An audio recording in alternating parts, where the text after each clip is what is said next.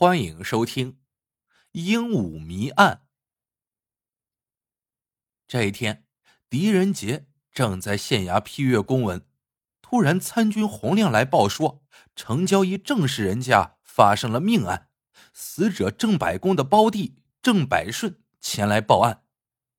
狄公放下笔，长叹一声，说道：“被叫。”不多会儿，狄公一行人。由郑百顺带路来到了郑家，此时郑家已是哭声一片。见狄仁杰到来，公子郑云扑通一声跪在地上，让狄公为其父伸冤。狄公将郑云搀起，命他带路去案发现场。郑云带狄公来到了后院一书房中，死者郑百公的尸体还未被搬动。郑云道：“大人。”我父亲就死在这书斋之中，凶手太残忍了。说着，用手指了指父亲的额头。狄公一眼就看到郑百顺的额头上钉着一根竹签，已没入太阳穴大半。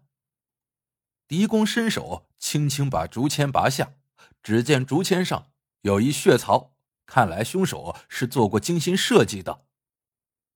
狄公上下左右打量书房。希望能够发现蛛丝马迹。书房不大，很整洁，门窗紧闭，看不出有人进人出的痕迹。墙壁上挂着山水画，都是些名家笔墨。让人奇怪的是，有些笔墨竟是失传多年的珍品，但已经落上了一层浮灰。狄公踱步来到了山水画前，用手帕拭了一下灰尘。然后隔着手帕撩起来细看。接着，他推了推墙壁，发现这是个密封性很好的房间。突然，狄公的眼睛落在门上，只见那门上竟有新生的破损，虽然不是很严重，但心痕明显，便叫过郑云细加盘问。郑云回道：“这是小人弄破的。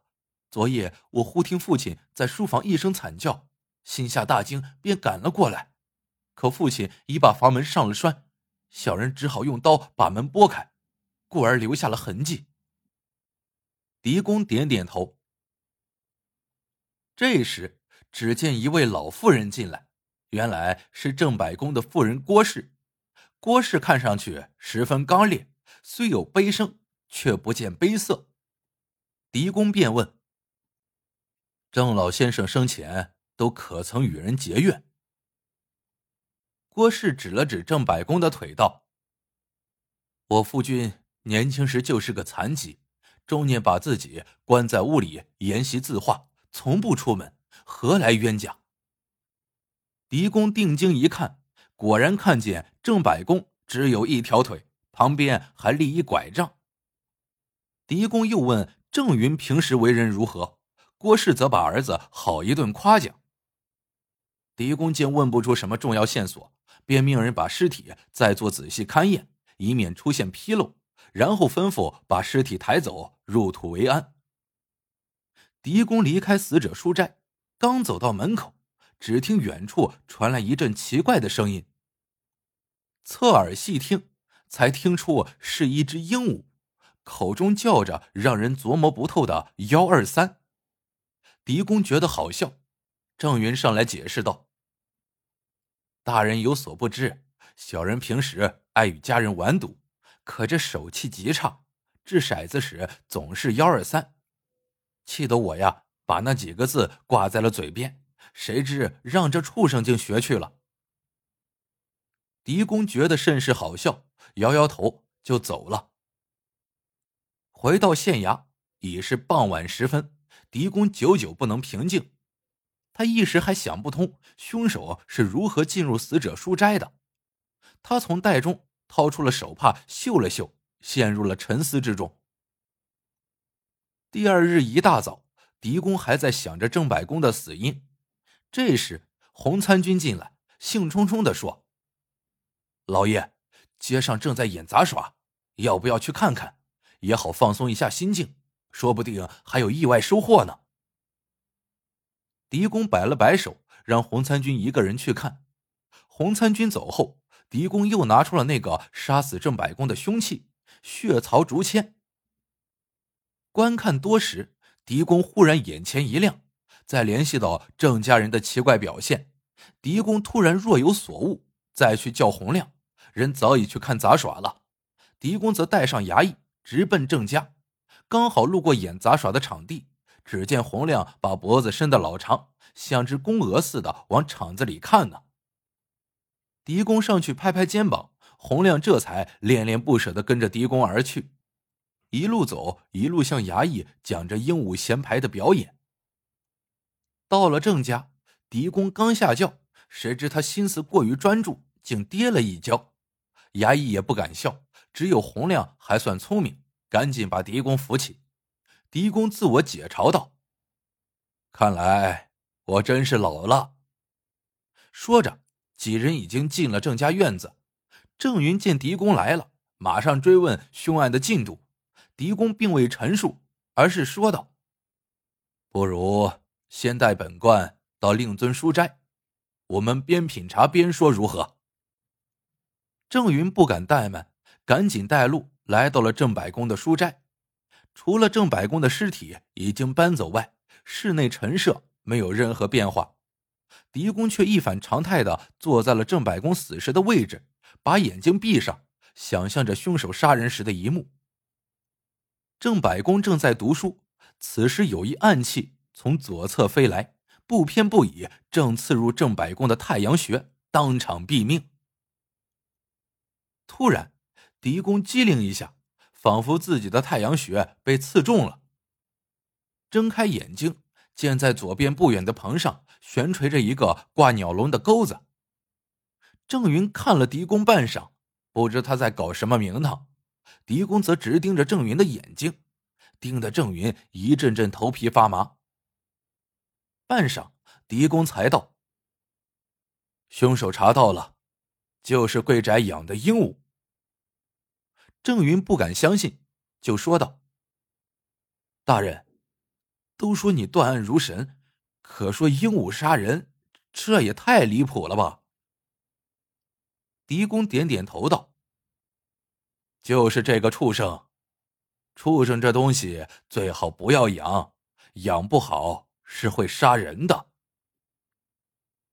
别说郑云想不通，就连跟来的洪参军也是惊愕不已，心想：老爷年纪真是大了。狄公看了看洪亮，问道：“你刚才做什么去了？”洪参军吓了一跳，心说：“老爷要惩治我，也不用在这里呀。”便回道：“老爷，我出去看杂耍，可是已得到您的同意了。”狄公见洪亮误会了自己，便说道：“我是问你看杂耍时都看到了什么？”洪参军这才放下心来，便兴趣盎然的把鹦鹉衔牌的表演说了一遍。狄公说道：“鹦鹉这东西是能杀人的。有这么一个人，他训练了一只鹦鹉，但不是训练他凭气味衔纸牌，而是教授他口令，让他操纵一个机关。待时机成熟时，那人便念出口令。”比如念幺二三，那鹦鹉听到口令便会开动机关，机关便会射出暗器，比如带血槽的竹签，让目标当即毙命。狄公不缓不急的说着，那边早吓坏了郑云，不知不觉中已将身体沉了下去。洪参军跟随狄公多年，一眼便看出端倪，大喝一声，让郑云主动伏法。郑云本来就做贼心虚，这下全都招认了，只是不明白狄公是如何看出来的。狄公说道：“那杀人的竹签本是暗器，必须有人操纵才能发出。可整个书房封闭很严，没有人进出的痕迹，因此本官猜测，机关当在室内。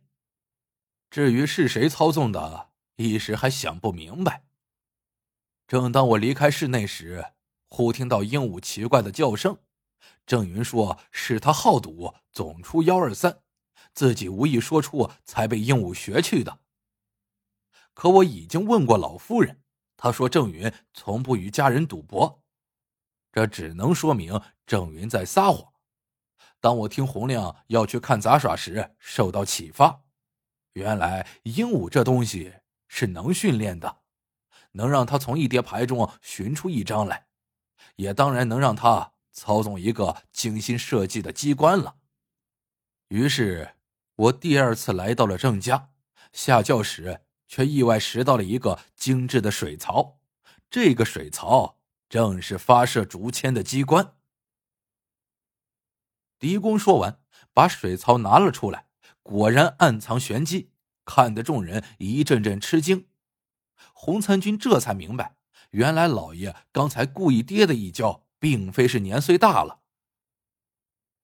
这时，只听得屋外一声悲嚎：“狄大人，人是我杀的，不关我儿子的事。”狄公一惊，原来是郑百世的夫人郭氏。狄公微微一笑，说道：“老夫人，想必你也是有冤屈的，何不当面道来？”老夫人跪在地上，边哭边诉。原来，郑百公年轻时是一个土匪。那年，郭氏一家人经过一片山林，被郑百公劫掠。郑百公不但抢了货物，还杀了郭氏的丈夫，并把郭氏霸占。当时，郭氏已有孕在身，为了孩子，他只能忍辱负重，苟且偷生。有一年，郑百公与同道火并，被打断了腿，已不能再独自支撑山林。便逃之夭夭来到此地，为了不让人怀疑，他装作画商，经常出售一些早期抢来的字画，以掩人耳目。等郑云长大懂事后，郭氏才把一家的遭遇告诉了儿子。哪知儿子为父报仇心切，竟想此下策，铸成了大错。狄公听完也不禁潸然泪下，那边的洪参军更是见不得这种冤屈。让狄公法外开恩，放了这对苦命的母子。狄公摇摇头道：“法外开恩的事，在我这里是通不过的。不过你母子二人都是无罪之人。”众人心下甚是不解，不知狄公意有何指？难道说真凶另有其人？狄公说道：“其实。”在郑云让鹦鹉操纵机关之前，郑百公已经气绝身亡了。真凶另有其人。一旁的洪参军不解的问：“老爷，你是如何断定暗杀之前郑百公已经死了呢？”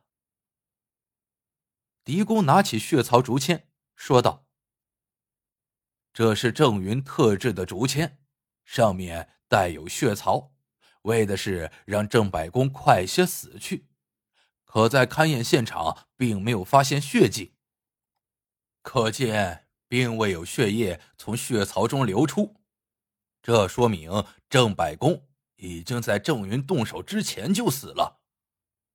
那又是如何被杀的呢？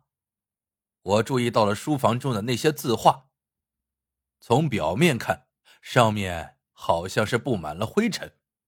其实不然，那是砒霜，而那些名人字画更是价值连城。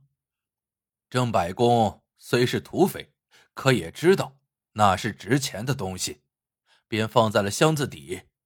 可能是年头久了会发潮，便拿出来在室内晾晒。就在此间，有人偷偷在画上涂了一层砒霜，而郑百公。正是在收画时触到了砒霜，他用手翻画，手要沾染唾液，这样自然难以活命。郑百公死去多时，郑云正好经过此地，透过门缝看到郑百公伏在岸上，以为机会难得，便在门外念着口令幺二三。那只鹦鹉听到口令，猛啄水槽中的福子。触动了机关，给死去的郑百公补了一刀。而后，郑云打算把鸟笼和水槽全部烧毁，却被真凶利用。真凶又偷偷把水槽从火中取回，故意丢在了门口，让我捡到。狄公说着，一指水槽，果然上面有被烧过的痕迹。听完狄公的一番细述，众人都想知道真凶到底是谁。狄公缓缓将身子转过，正好看到当初的报案者郑百顺。狄公一声断喝：“郑百顺，你可知罪？”一旁的郑百顺吓得浑身发抖，但很快便恢复了平静，不无嘲笑的说道：“狄大人，要说鹦鹉杀人……”是被人利用了，还说得过去；要说是我杀人，杀的还是我的亲胞兄，未免有些荒唐吧？你可要拿出充足的证据来。狄公爽朗的一笑：“当然有证据，还是那只鹦鹉告诉本官的。昨日我走出正百公书斋时，忽听鹦鹉叫声。”但只有最后一句的“幺二三”是鹦鹉说的，前几句皆是你的引诱之词。如果本官连人声、鸟声都分辨不清的话，那才是老糊涂了。其实郑云训练鹦鹉的事情你早已知晓，但是鹦鹉杀人是需要条件的，就是那个人必须很少活动。否则命中率会极低。于是你趁郑百公晒化之机，在上面涂了砒霜。等郑百公死后，你又学他惨叫，将郑云引出。等本官来查案时，你栽赃心切，故而在暗地里引诱鹦鹉说话，好让郑云快些暴露。是不是？郑百顺听罢，再也无言以对。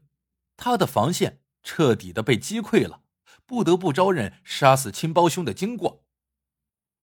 原来郑百顺早已看上了兄长的财产，便想出了一石二鸟之计，杀了郑百公，然后再故意栽赃给郑云。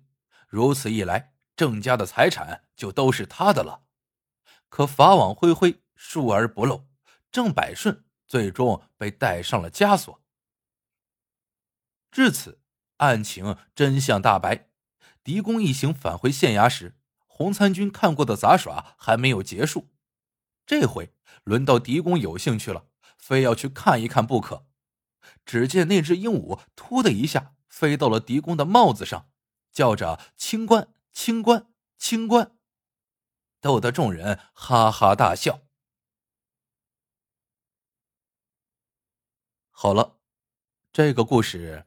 到这里就结束了，喜欢的朋友们记得点赞、评论、转发，感谢您的收听，我们下个故事见。